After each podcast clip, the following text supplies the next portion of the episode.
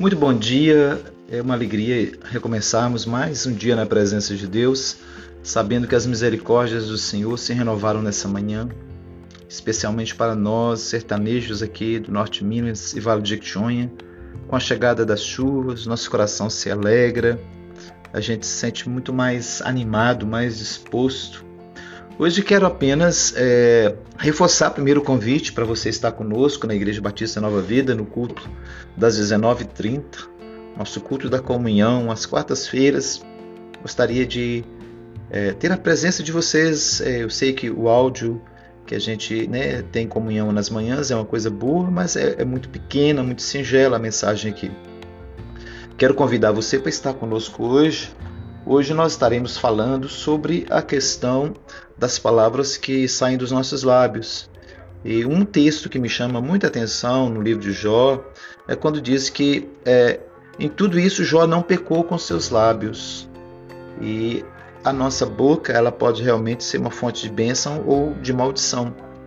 E a Bíblia diz que quem usa bem as palavras da sua boca come do seu próprio fruto.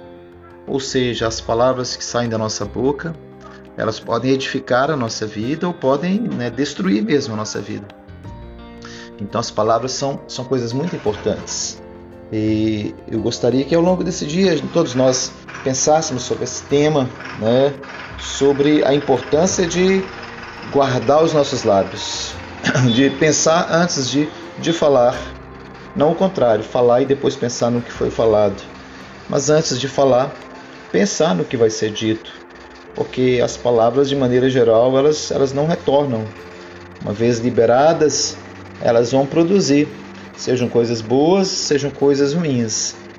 Então, nesse dia, o nosso desafio é a vigilância, a oração e pedir a Deus que nossa boca seja é, uma fonte de bênção, como diz o apóstolo Paulo ele recomenda na carta aos Efésios, no capítulo 4, verso 29, ele diz assim: Não saia da vossa boca nenhuma palavra torpe, mas somente a que for boa para a edificação, e assim transmita graça aos que o ouvem.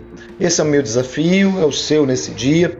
Que Deus te abençoe, que você tenha um dia na presença do Senhor. Fique na paz do Senhor e até o culto da nossa, da nossa igreja hoje às 19h30.